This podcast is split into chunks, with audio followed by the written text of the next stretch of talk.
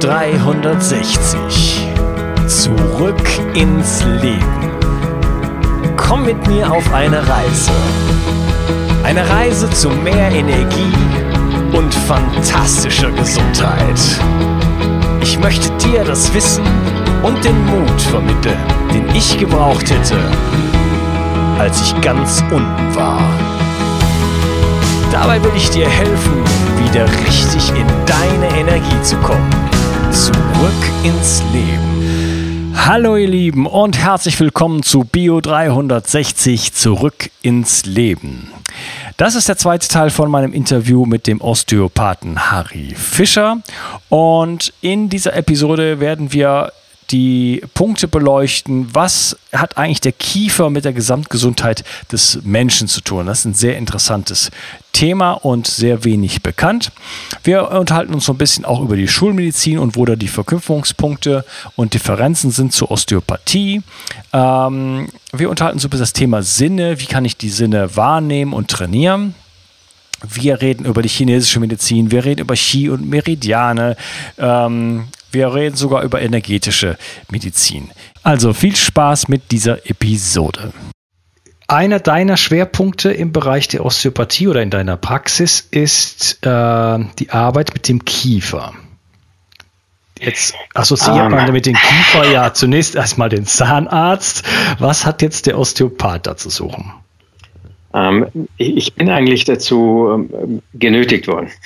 Und ich ich äh, tue es ungern als mein Steckenpferdchen ähm, titulieren, ähm, ist aber mm, insofern äh, auffällig gewesen damals, dass viele Rückenschmerzen, Kopfschmerzen, Nackenschmerzen immer wieder kamen äh, und ich einfach das System hinterfragt habe.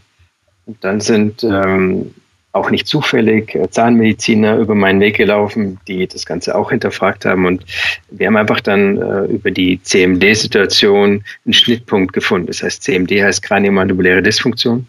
Kranio was? Kraniomandibuläre Dysfunktion bedeutet, dass ähm, eine Kieferfunktionsstörung, eine Störung des Kauapparates, ähm, Störung des Kopfsystems äh, und des Bewegungsapparates hervorrufen. Mhm. Und äh, ähm, damit habe ich dann den Zugang über die Zahnmediziner zum, zum Zahnmedizinsystem bekommen, wo ich dann äh, zwangsweise äh, gelernt habe, die Nomenklatur kennenzulernen, weiß, was eine, eine Normbissituation ist, Normokklusion, was nicht normgerecht ist, um einfach zu differenzieren, ähm, kann das, was der Patient hat, wirklich von den Zähnen kommen oder sind es andere Systeme? Weil nur weil ein Kiefergelenk druckempfindlich ist, heißt es nicht, dass es vom Körperapparat kommt. Und ähm, das Kiefergelenk an sich ist immer nur das, was es ausbaden muss, aber nie primär das eigentliche Funktionsproblem. Und diese Differenzierung habe ich dann mit den Zahnmedizinern ähm, intensiv verfolgt und ähm, ja, seit mehr als zehn Jahren bin ich damit in Kontakt mit vielen Zahnmedizinern und Kieferorthopäden. Ja, ähm, ich bin mir nicht sicher, ob ich dich richtig verstanden habe. Der Kiefer ist, ähm, wenn er betroffen ist, wenn es Störung gibt im Kieferbereich, das ist äh, ein Symptom von anderen Prozessen im Körper oder umgekehrt? Ähm, von den Zähnen. Das heißt, der Kiefer beinhaltet, beinhaltet die Zähne. Ja. Und die, die Zähne haben ein ganz bestimmtes Muster, wie sie auch zueinander passen müssen. Das heißt, wenn, du zubeißt, dann müssen die Mahlzähne und die, die äh, Vormahlzähne ohne Probleme gerade zusammenkommen.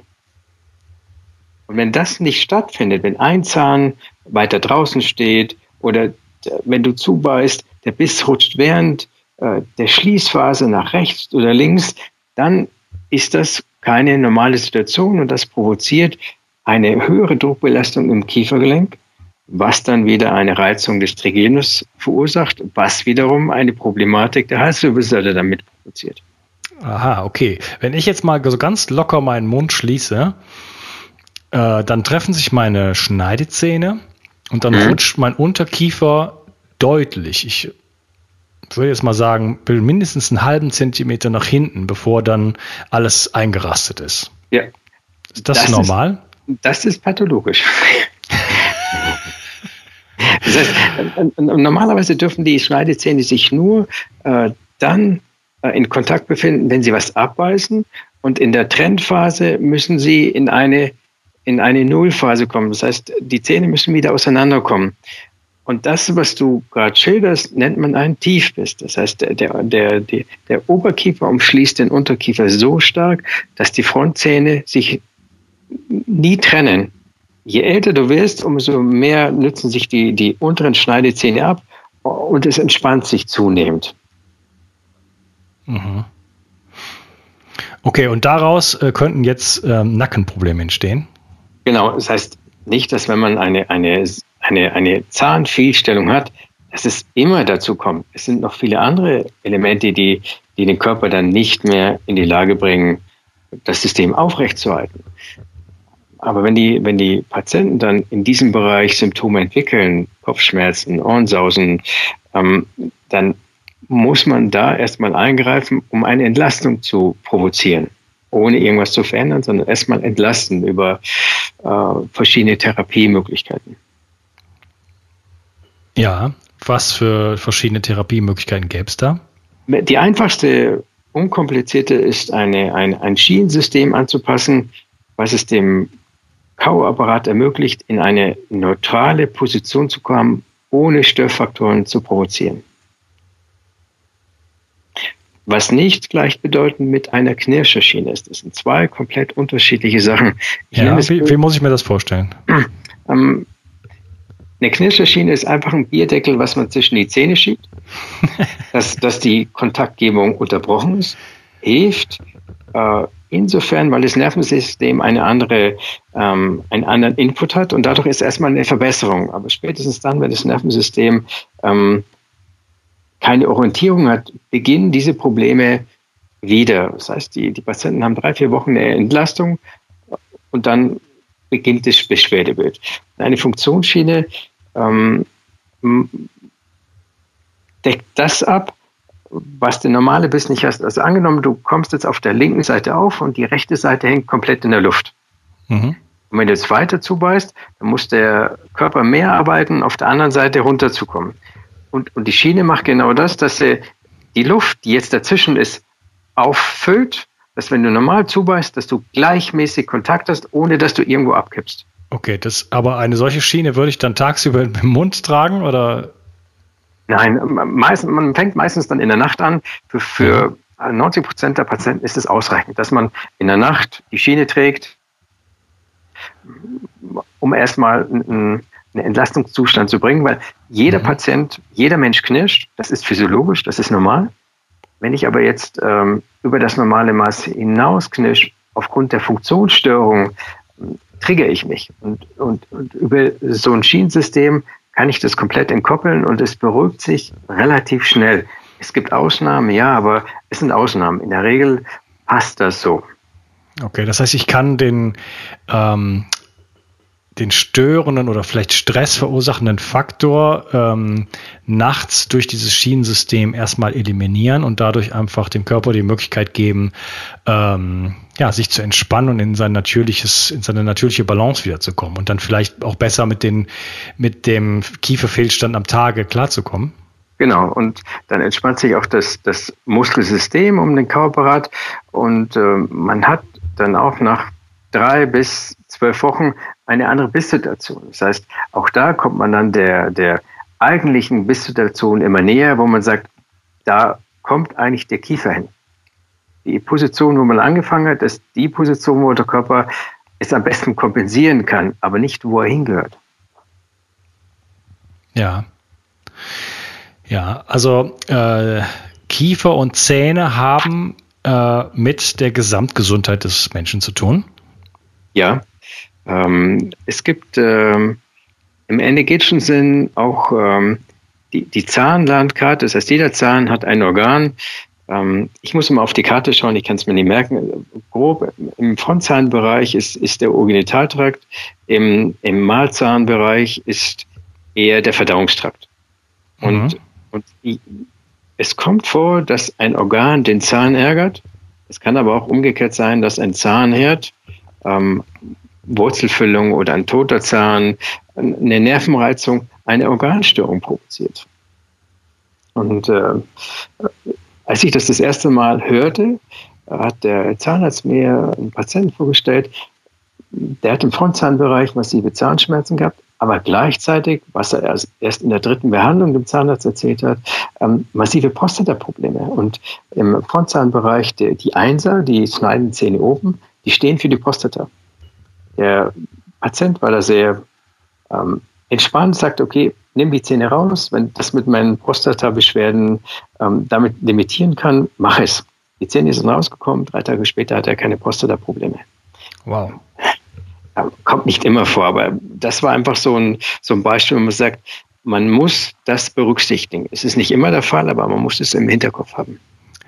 Ja, das heißt eigentlich, dass ähm, die Osteopathie und die ähm, Zahnmedizin eigentlich äh, zusammenarbeiten sollten, oder? Ähm, ja, mittlerweile viele junge Zahnärzte arbeiten ganz entspannt mit, mit Osteopathen zusammen, weil sie erkennen, dass in der Zahnmedizin das Studium begrenzte Kenntnisse nur weitergibt. Das heißt, die, sie lernen zwar rudimentär den Körper, aber alles, was nach den Zähnen ist, lernen sie nicht. Und äh, die alten Zahnärzte sind zu stolz, um das zuzugeben, und die jungen Zahnärzte sind da sehr entspannt, mit ihrem Nichtwissen umzugehen. Und damit kommt man eigentlich ganz stressfrei in, in sehr schöne Dialoge und in der Regel profitieren beide davon. Ja, okay. Ja, Zahnbehandlungen, äh, soweit ich weiß, können wirklich auch großen Schaden äh, anrichten, wie zum Beispiel Wurzelbehandlung und wirklich dauerhafte ähm, ähm, ja, Schäden oder, oder Stressoren im System platzieren, die dann einfach ge gesamtgesundheitliche Konsequenzen haben. Ja, aber auch das, ähm, da muss man, kann man kein eindeutiges Ja sagen. Ja. Ähm, es gibt Menschen, die sind extrem sensibel. Ähm, die, die hören wirklich das Gras wachsen. Ähm, wenn solche Menschen eine Wurzelfüllung bekommen, kann man davon ausgehen, dass früher oder später ein anderes Störfeld im Körper auftritt. Mhm. Es gibt aber auch Menschen, die sind, ah, die sind so breit in ihren Möglichkeiten, dass die nichts umhaut ja. wird eine Wurzelfüllung auch nichts aufmachen. Alles klar. Also der Mensch ist immer, immer ein Individuum, richtig? Äh, ja, ja. Also man kann leider nichts pauschal sagen. Ja, du hast recht, eine Wurzelfüllung ist nicht immer ideal, aber man muss einzeln betrachten, ist es in der Situation für den Patienten temporär die einfachste Möglichkeit. Ja, okay. Ich habe so einen Satz von Dr. Dietrich Klinghardt äh, im Kopf und er fragt in einem Seminar, ähm, also es geht, geht bei ihm, er macht eine Methode, im Grunde genommen ähm, ist das angewandte Kinesiologie, er hat ein eigenes System entwickelt und ist da, kann da, arbeitet er sehr professionell und sehr beeindruckend mit. Und äh, es geht in erster Linie erstmal bei einer Untersuchung eines Patienten darum, Störfelder zu finden. Und er fragt dann einfach so scherzhaft, waren Sie mal beim Zahnarzt? das alleine reicht also schon, um einen Generalverdacht auszusprechen. Und natürlich war jeder von uns bereits mal beim Zahnarzt. Ja, ähm, wir hatten eben noch von, von dem Kontakt äh, ins Innere gesprochen. Äh, kann ich das irgendwie trainieren? Wie komme ich, wie kann ich dazu kommen, vielleicht äh, ja, meine Sinne zu verfeinern und mehr in Kontakt mit mir selber zu kommen? Yoga ist ein ganz, eine ganz gute Möglichkeit, um erstmal Kontakt zu sich selbst zu bekommen, ähm, äh, um den Körper zu spüren, Atemübungen zu machen, also ganz einfache Körperarbeiten, um erstmal seinen Körper kennenzulernen. Natürlich ist auch ähm, Sport eine Möglichkeit, um, um, seinen Körper wahrzunehmen, aber immer unter der Prämisse, dass ich nicht ähm, ein Ziel verfolge, ich möchte jetzt höher, schneller weiterkommen, sondern Sport zu machen, um seine eigenen Grenzen zu spüren, näher zu kommen, dann ist Sport ein sehr gutes, profanes Mittel, um, um sich äh, zu erobern, im wahrsten Sinne des Wortes. Mhm. Ja, muss man, glaube ich, vorsichtig sein, aber du hast ja den, den Disclaimer schon gemacht. Man, man kann natürlich Sport, wenn man Ziele hat, äh, auch genau zum Gegenteil verwenden, nämlich äh, äh, auf nichts mehr zu hören, sondern halt eben diesen Zielen nachzu, äh, nachzueilen. Ja, wie so oft in der Gesellschaft. Ja.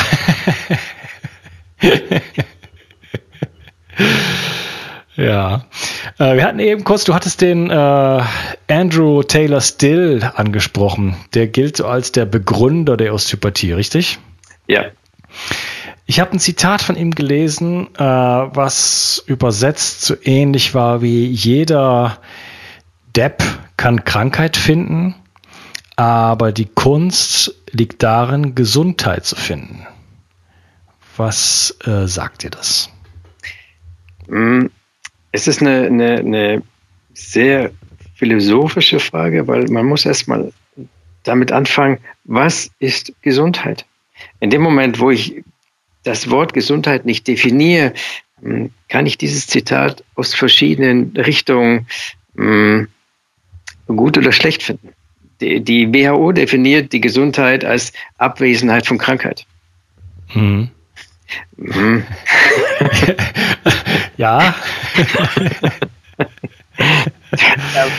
Dementsprechend, was ist Gesundheit? Es ist Gesundheit der rein körperliche Aspekt, dass ich sage, ich habe keine Schmerzen und weil ich keine Schmerzen habe, bin ich gesund.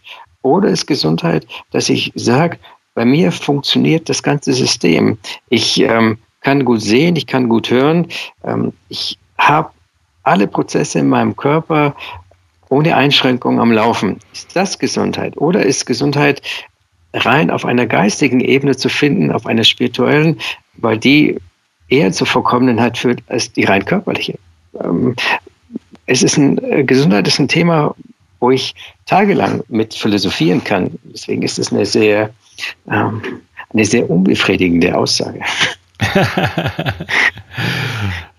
Okay, ich hatte das Zitat so verstanden, ist, äh, dass man ähm, vielleicht das, was funktioniert im Körper, ähm, sucht und vielleicht stärkt, ich, ich, interpretiere jetzt mal völlig frei was hinein, ja, ähm, das vielleicht stärkt und versucht die, die, diese ähm, ich sag mal, die Zentren, da wo die Kraft ist, zu stimulieren und von da aus die Gesundheit weiter in den Körper sozusagen zu bringen, anstatt sich nur in den schwachen Teilen des Körpers aufzuhalten.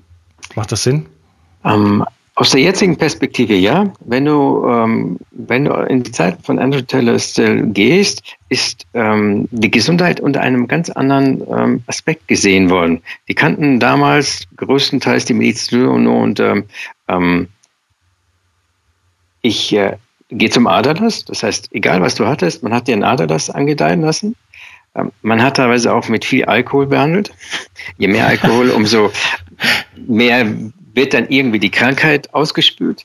Ähm, äh, und unter dieser Prämisse, wie damals das Gesundheitssystem war, ähm, ist die Aussage von Still unter einem an, ganz anderen Licht zu sehen, weil die, ähm, er hat Techniken entworfen, die, die den Körper die Möglichkeit geben, mit der Krankheit umzugehen. Ganz einfache äh, Kinderkrankheiten ähm, hat er über, über ein, eine Lymphdrainage versucht zu aktivieren. Das heißt, er hat dann eine Krankenschwester genommen, hat gesagt, du stellst dich jetzt ans Bettende und ähm, wippst mit dem Bein, dass das Lymphsystem der Beine, des Bauchs ähm, komplett den, den Körper durchspülen. Und, und damals hat er mit solchen einfachen Sachen über, über, die, über die Lymphdrainage die Kinderkrankheiten deutlich besser in den Griff bekommen, wie die damaligen Sachen, weil er hat geschaut, was funktioniert in dem Körper. Mit was kann ich, ähm, mit was kann ich das funktionierende System, das noch funktionierende System ähm, nehmen, um die Krankheit rauszuschleichen. Und okay. Diesen, also ich habe genau, ich also ich habe ein äh, ich habe ein Lymphsystem. Äh, lass es uns doch benutzen, um jetzt vielleicht äh, ja Fieber den Körper zu entgiften. Äh, genau, genau, mhm. genau. Und, und darauf beruht eigentlich sein, seine, seine Aussage, weil äh, wenn man die Berichte von, von damals anschaut, was die Menschen mit sich gemacht hat, gemacht haben, mh, hm, da möchte man nicht zurückreisen.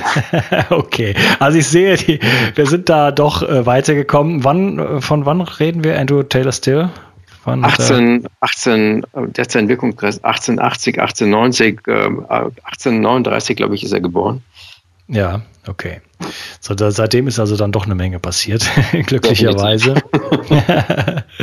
äh, wir können ja mal noch ein bisschen weiter zurückgreifen. Was mich interessiert, äh, mal so ein bisschen die Verbindung zu anderen Systemen, wie zum Beispiel der chinesischen Medizin. Mhm. Ähm, wir haben teilweise von Energie geredet. Insgesamt geht es bei diesem Podcast um, äh, um Energie. Wie kann ich mehr Energie in mein Leben bringen, mehr aktivieren? Mehr Energie aktivieren, um einfach äh, ja, ein erfüllteres Leben zu leben. Und ähm, das sind im Grunde genommen uralte Konzepte, die es zum Beispiel in der chinesischen Medizin schon Ewigkeiten gibt, nämlich das Konzept der Chi-Energie und äh, den entsprechenden Leiterbahnen, den Meridianen. Ähm, Gibt es sowas für dich? Hat das berücksichtigst du das in deiner Behandlung? Wie, wie sind da die Zusammenhänge? Was, was ist deine Position dazu? Ähm, ich glaube auf jeden Fall an den Energiefluss. Ähm, ich entdecke immer öfters, dass die Meridiane oft Schnittpunkte haben mit äh, faszialen Systemen äh, im Bereich von äh, Nerven. Wo da Schnittpunkte sind, äh, sind sehr oft da ich die Meridiane nicht hundertprozentig kann, kann ich sie nicht generalisieren. Aber das, was ich weiß, äh, die ich weiß, weiß ich, dass da Schnittpunkte von Faszien sind, die, ähm, wo, Nervenknotenpunkte auch in der Nähe sind. Und in dem Moment, wo ich ähm, über die Akupunktur, über Akupressur in diesem Bereich einen Druck ausübe, verändere ich das Spannungspotenzial im Körper. Fasziale Behandlungen äh, gehen ja auch in die Richtung, das heißt, ich setze einen Reiz, Druck oder auch Stechen, um, um die Faszie zu verändern. Und, und damit verändere ich auch das, das Spannungspotenzial. Ähm, es ist ein Ansatz, den, der mir auffällig ist. Ich kann es aber nicht äh, hundertprozentig äh, belegen, aber es ist ähm, für mich schon äh, frappierend in den täglichen Behandlungen, wenn ich die Meridiane sehe und, und ähm, Probleme im faszialen Bereich, was sich dann verändert, auch vegetativ. Ja, okay. Äh, mir fällt gerade auf, vielleicht könntest du ja mal kurz beschreiben, wie sieht denn so eine Osteopa Osteo osteopathische Behandlung überhaupt aus für diejenigen, die sich jetzt noch gar nichts darunter vorstellen kann? Mm, generell mm, muss natürlich der Patient sagen, was er hat. Mm, wenn er jetzt ein, sagen wir, Schulterproblem hat, ähm, ähm, und er sagt, okay, ich war jetzt schon beim Orthopäden, MRT, schaut alles gut aus, aber ich habe trotzdem die Schmerzen. Dann schaue ich erstmal alles an, von unten bis oben, äh, um zu sehen, welche Einflüsse haben eventuell auf den Bereich der Schulter, ähm, die den Schmerz provoziert. In erster Linie auch natürlich die Halswirbelsäule, dann das fasziale System, was eine Bewegungseinschränkung mit sich führen kann. Ähm, und gehe dann von unten nach oben einmal durch. Das heißt, du tastest den Körper ab? Genau, ich, ich schaue erstmal, wie der Mensch sich bewegt. Ähm, ganz normales Gehen. Wenn er reinkommt, sehe ich ja schon sein, sein Gangbild. Ähm, wenn ich dann näher untersuche, äh, lasse ich auch ein, zwei Schritte gehen. Ich lasse ihn, ich lasse die Knie bewegen.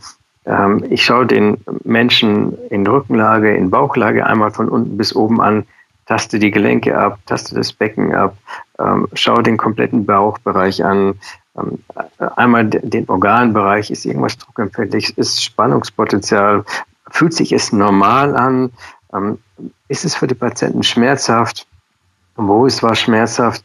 All das macht für mich ein Gesamtbild, um zu sehen, wie kommt er zu seinem Schulterproblem. Ich schaue natürlich auch die Schulter klassisch medizinisch an. Also ich sage, okay, was kann die Schulter?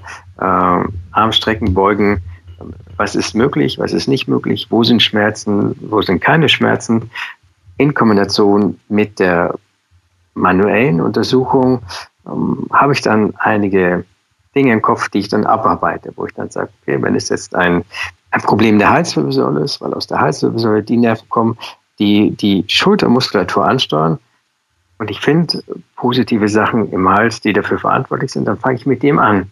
Wir haben die Halswirbelsäule, um eine Bewegungsfreiheit, eine, eine Reizlinderung im Nervensystem zu provozieren. Ja. Das heißt, äh, vorstellen kann ich mir das als äh, eine sehr manuelle Praxis. Das heißt, du tastest den äh, Patienten ab und spürst, ähm, spürst ähm, Knochenstände, wenn ich das richtig ausdrücke, und äh, spürst Spannungsverhältnisse ähm, im, im, in der Muskulatur und so weiter. Ist das richtig? Ja, genau, genau. Hm. Und natürlich immer in Kommunikation mit dem Patienten, dass ich sage, ähm, wie fühlt sich das an? Ist das für Sie normal? Ist es nicht normal? Schmerzempfindlich, nicht schmerzempfindlich? Unangenehm?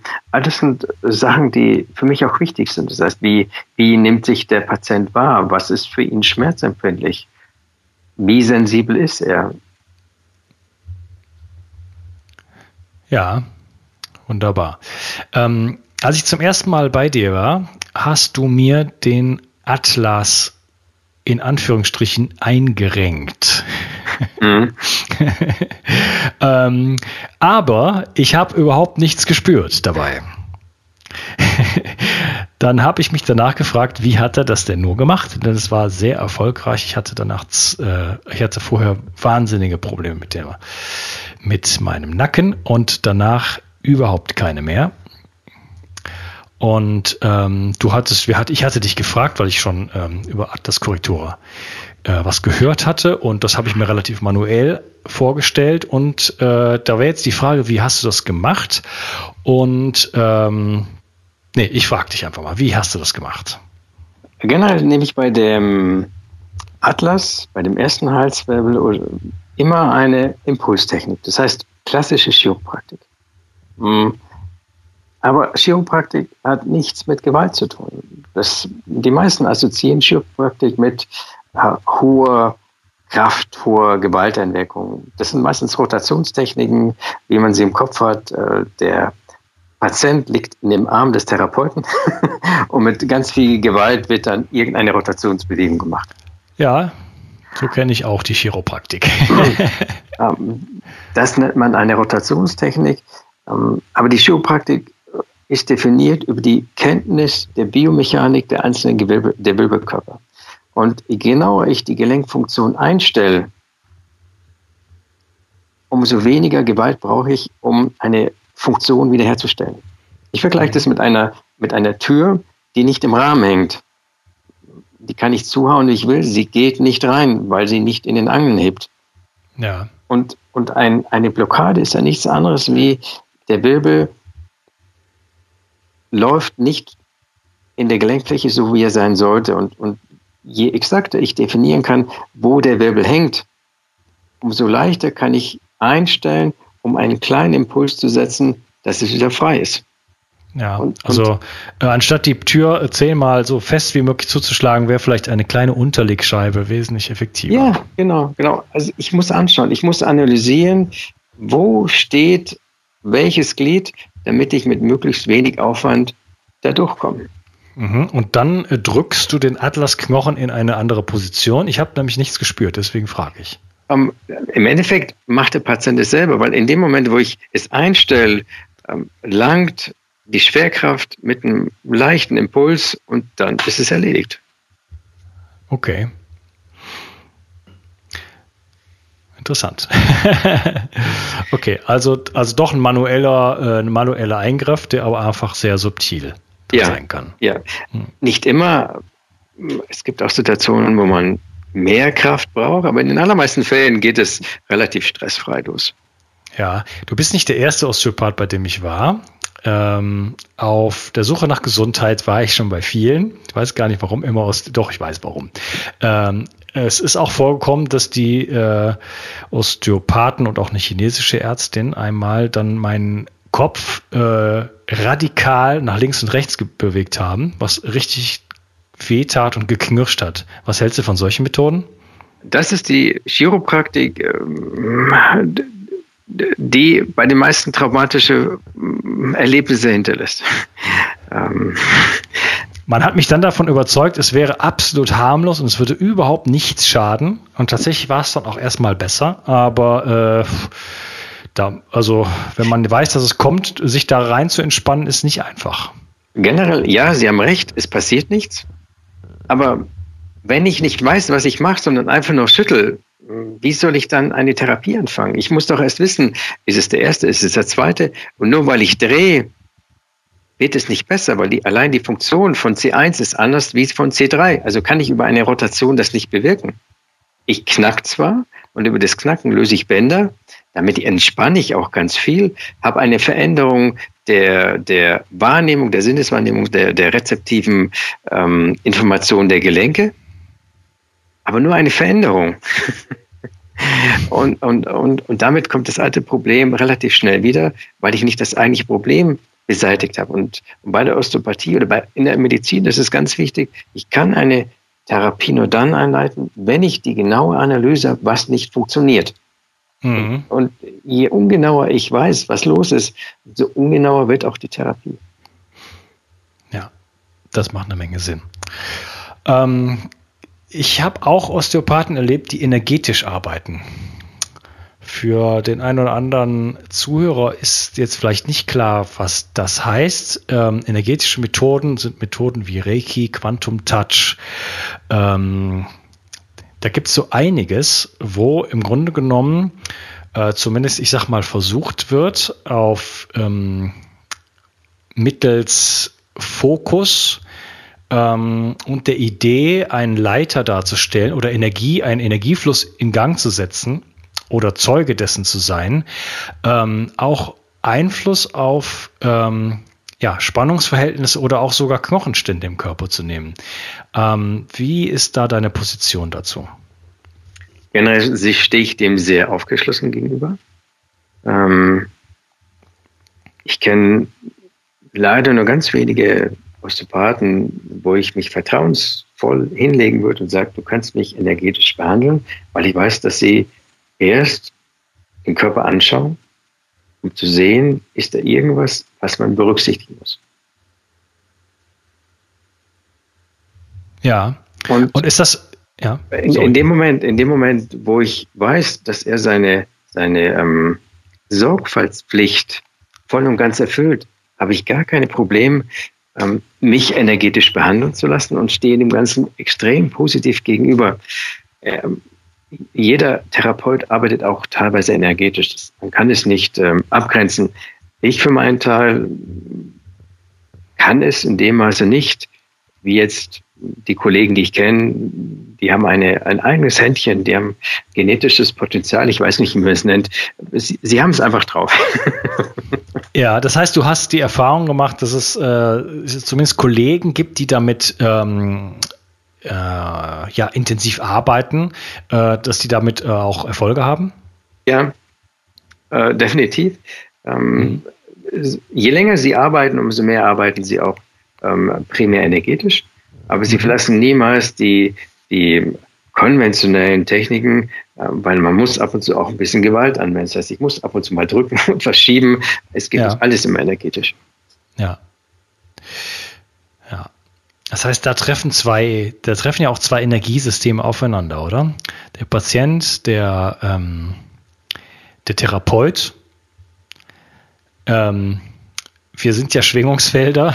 Das ist ja, das kann man ja äh, nicht wegdiskutieren. Alles, was im Körper äh, so ist, wo man überhaupt noch irgendwas findet, äh, schwingt es ja nur. Und äh, das sind ja multiple Felder, äh, die sich ja dann begegnen auch, ne? In der Begegnung Patient-Therapeut. Ja, so wie du es gerade geschildert hast, äh, erinnert mich das an ein Bild. die Brandung, die Meeresbrandung bricht gegen die Hafenmauer. so habe ich mir gerade das Bild vorgestellt, als du gesagt hast, zwei Energiesysteme treffen aufeinander. Ja. Ähm, aber im Endeffekt ist es äh, die Kunst des Therapeuten, ähm, so Kontakt mit dem Energiesystem aufzunehmen, dass sie von Anfang an harmonieren und der Therapeut das Energiesystem dahingehend begleitet, dass es volle Fahrt aufnimmt. Ja. Und ähm, und das auch eine ganz klare Unterscheidung ist zwischen dem Energiesystem des Therapeuten und des Energiesystems des Patienten. Und dass der Patient niemals Zugriff auf das Energiesystem des Therapeuten bekommt. Es ist immer nur ja. ein, ein, ein Mitnehmen. Das heißt, äh, ja. der, der Therapeut fährt mit dem Fahrrad 25 km/h und zieht dann den Patienten mit, der auf seinem Fahrrad unterwegs ist, mit 3 km/h und schiebt ihn dann an. Ja, um könnte wieder, auch der ja. Mhm. Könnte auch, könnte auch der Therapeut mal von dem äh, vorbeifahrenden, mit dem Moped vorbeifahrenden äh, Patienten äh, mitgerissen werden? Es ist strikt verboten, das zu machen. Es ist, ähm, es geht nicht, weil du kannst es, du kannst nicht wissen, welche Energie, äh, welches Energiepotenzial dahinter steckt. Wenn du es nicht kennst, darfst du nicht die Finger daraus strecken. Es ist mhm. untersagt. Ja. Man, man darf es nicht. Könnte das gefährlich sein für die Therapeuten? Mm, in, äh, ja, definitiv. Definitiv. Also nicht, ich, nicht, ich, nicht lebensgefährlich in dem Sinn, aber es kann schon nee. nachhaltige, nachhaltige ähm, Eindrücke hinterlassen, die ihnen einige Tage zu schaffen machen. Ja, das meine ich. Also könnten sich zum Beispiel äh, bestimmte Symptome übertragen vom, vom, äh, vom Patienten auf den Therapeuten? Schlechtestenfalls, ja. Ja, interessant. Okay. Ja, du hast gesagt, du hast ein schönes, äh, schönen Terminus gerade benutzt, volle Fahrt. ähm, wie kann ich ähm, volle Fahrt erreichen durch Osteopathie? Oder kann ich äh, mit Osteopathie mehr Energie in meinem, in meinem Leben äh, mobilisieren? Mm, man kann als Therapeut den Patienten begleiten und ihn so organisieren, dass er äh, zu seinem System Zugriff hat, um volle Fahrt zu gewinnen. Aber man kann nicht über die Osteopathie Knöpfe drehen und sagen, du gehst jetzt raus und jetzt hast du deine 100 Prozent. Ja, okay. Aber ähm, durch die Osteopathie können, können Harmonisierungen, sag ich mal, stattfinden, die dann einfach zu äh, höherem Energie, Energiepotenzial führen? Ja, definitiv ja. Ja, wunderbar. Das war ein sehr tolles Interview mit dir, Harry. Hat mich auch gefreut. Ich, ich war sehr aufgeregt den ganzen Tag. Wunderbar. Ähm, wo können die Zuschauer dich denn finden? Ich habe äh, zwei Praxen. Eine Praxis ist in Wuppertal, das ist meine Hauptpraxis. Die ist in Elberfeld ähm, Platz der Republik. Das ist eine alte Fabrik, eine schöne alte Fabrik renoviert. Ähm, da sediere ich im obersten Stock und habe einen sehr schönen Blick über das grüne Wuppertal. Mhm. Und äh, ich bin zweimal am Nachmittag noch in Hückeswagen. Da habe ich eine Praxis ähm, neben einem Zahnarzt, ähm, mit dem ich da vor Ort auch äh, intensiv zusammenarbeite. Ah ja, interessant. Das heißt, da, äh, sobald irgendwie sich zeigt, Kieferbereich, Zahnbereich, äh, ist ursächlich oder ist interessant, äh, wäre es vielleicht sinnvoll, dann zu dir nach Höckeswagen zu kommen? Ähm, nicht, ich ich habe auch mittlerweile viele Zahnärzte in Wuppertal, die, ähm, okay. ähm, die das Gleiche machen, nur der Zahnarzt in Höckeswagen, der hat mir den Anstoß gegeben. okay, wunderbar. Äh, wo finden wir dich denn im Internet? Ähm, man findet mich auf meiner Seite www.h-fischer.com. Das ist meine, meine Seite. Mittlerweile ähm, wird auch meine Kollegin da präsentiert. Sie ist noch in der Ausbildung. Sie hat das Studium zur Osteopathie begonnen seit äh, zwei Jahren. Sie kommt jetzt ins dritte. Und ähm, wenn es gut läuft, dann sind wir in drei Jahren so weit, dass wir sagen können, wir sind zu zweit in der Praxis. Ah, wunderbar. Okay.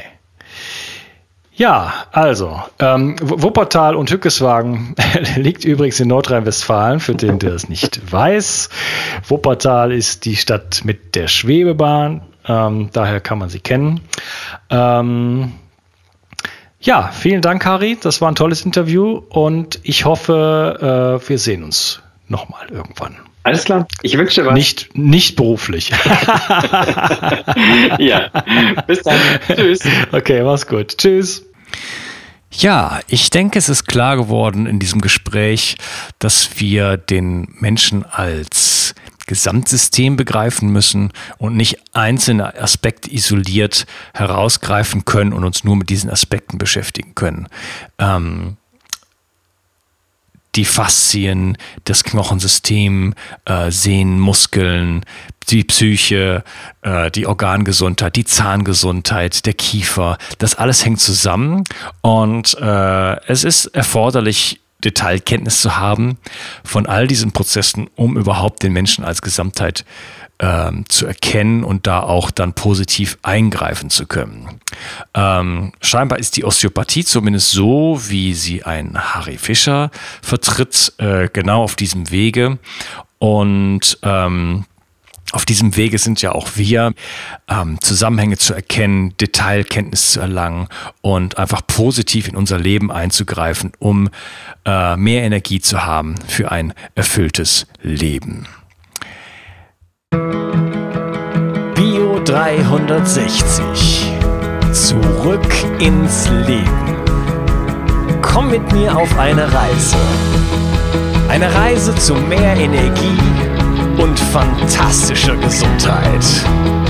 Ich möchte dir das Wissen und den Mut vermitteln, den ich gebraucht hätte, als ich ganz unten war. Dabei will ich dir helfen, wieder richtig in deine Energie zu kommen. Zurück ins Leben.